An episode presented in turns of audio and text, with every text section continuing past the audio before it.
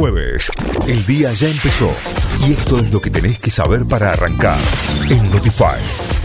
Vamos ahora sí a las noticias. El Senado buscará sancionar hoy el proyecto de acuerdo con el FMI por el quórum de Juntos por el Cambio. La Cámara Alta buscará sancionar el proyecto de ley que autoriza al gobierno a cerrar un acuerdo con el Fondo Monetario Internacional para el refinanciamiento de la deuda de más de 44 mil millones de dólares.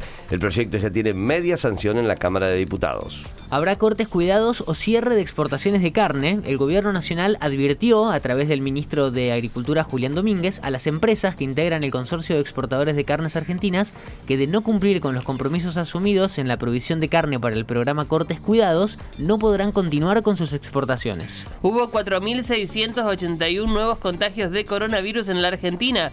Además, otras 39 personas murieron y son 741 los internados con coronavirus en unidades de terapia intensiva, con un porcentaje de ocupación de camas de adultos del 39,3% en el país y del 40,1% en el área metropolitana de Buenos Aires. Advierten una inusual circulación del virus de casos de gripe A. El Ministerio de Salud de la Nación detectó desde diciembre del año pasado un aumento progresivo de casos de gripe A con 794 casos confirmados al 10 de febrero pasado, lo que representa una circulación en un periodo del año no habitual para este virus respiratorio. Lo que se recomienda a la población es continuar con las medidas de prevención y cuidado vigentes para el COVID-19. Chicos, barbijo. ¿eh? Barbijo, De claro. una.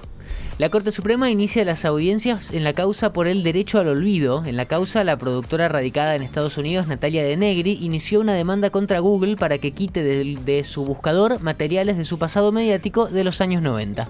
Talleres goleó y sigue en la Copa Argentina. La tele ganó a Güemes de Santiago del Estero por 4 a 0 en su estreno en la Copa Argentina 2022. Girotti, en dos oportunidades, Baloyes y Esquivel convirtieron los tantos de la T que tuvo a Javier Como entrenador. Chaco Forever será el próximo rival de la T en el certamen.